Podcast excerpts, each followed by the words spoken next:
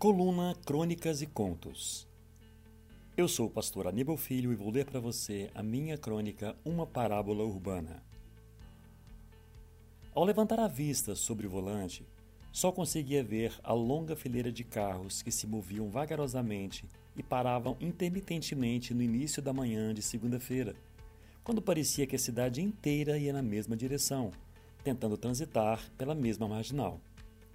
De nervoso que estava, Dividi as atenções com o GPS do aplicativo, que evidenciava a extensa faixa vermelha, e as caras fechadas dos também motoristas dos carros nas pistas laterais, que pareciam vociferar contra o trânsito e praguejar contra a vida.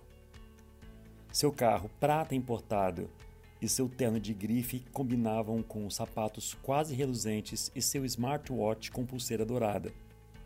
Volta e meia, olhava pelo retrovisor através dos óculos portentosos e corria a mão direita pela barba cerrada e bem feita, elegantemente impaciente, para não dizer preocupado.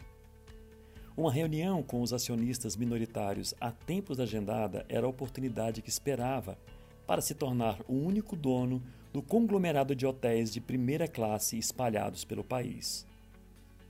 Cerca de pouco mais de meio quilômetro à frente, um inquieto e ansioso motorista tentava fazer seu velho automóvel aproveitar as pequenas pausas e se deslocar alguns metros por vez, já pressionado pelas buzinas de quem se esgueirava tentando mudar de pista.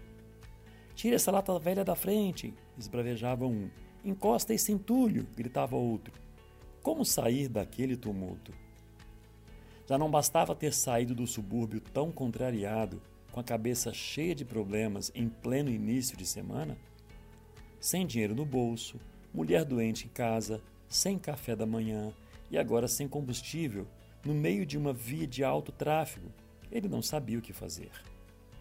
Não era o que se pode chamar de dia de sorte.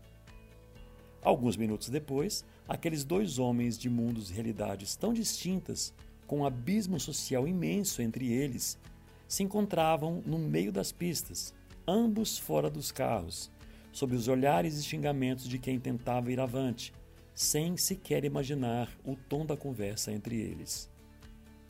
O que se vê em seguida parecia inimaginável. O magnata de terno volta ao seu carro de luxo e o atravessa na pista central, parecendo proteger a lata velha.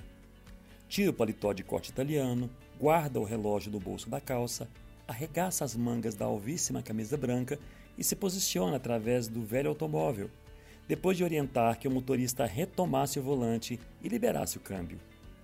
Em seguida, ele empurrou o carro sozinho lentamente até o acostamento, fazendo sinal com as mãos, parando os carros da faixa lateral.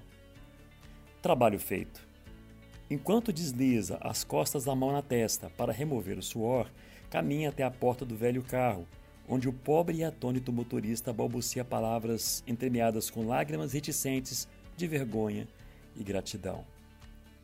Na ligeira troca de palavras, sob os gritos de quem ameaçava colidir com o carro luxuoso parado na pista, ainda se vê uma carteira aberta, uma nota graúda colocada no bolso do motorista à deriva, um tapinha nas costas e um sorriso.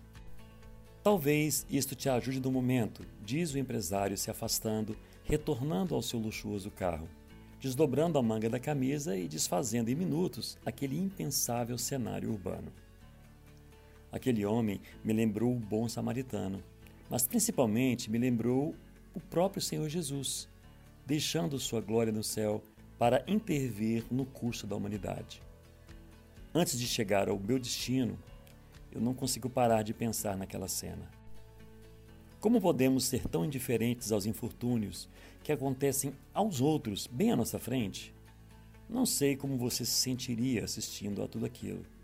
Só sei que naquela noite eu dormi de carapuça.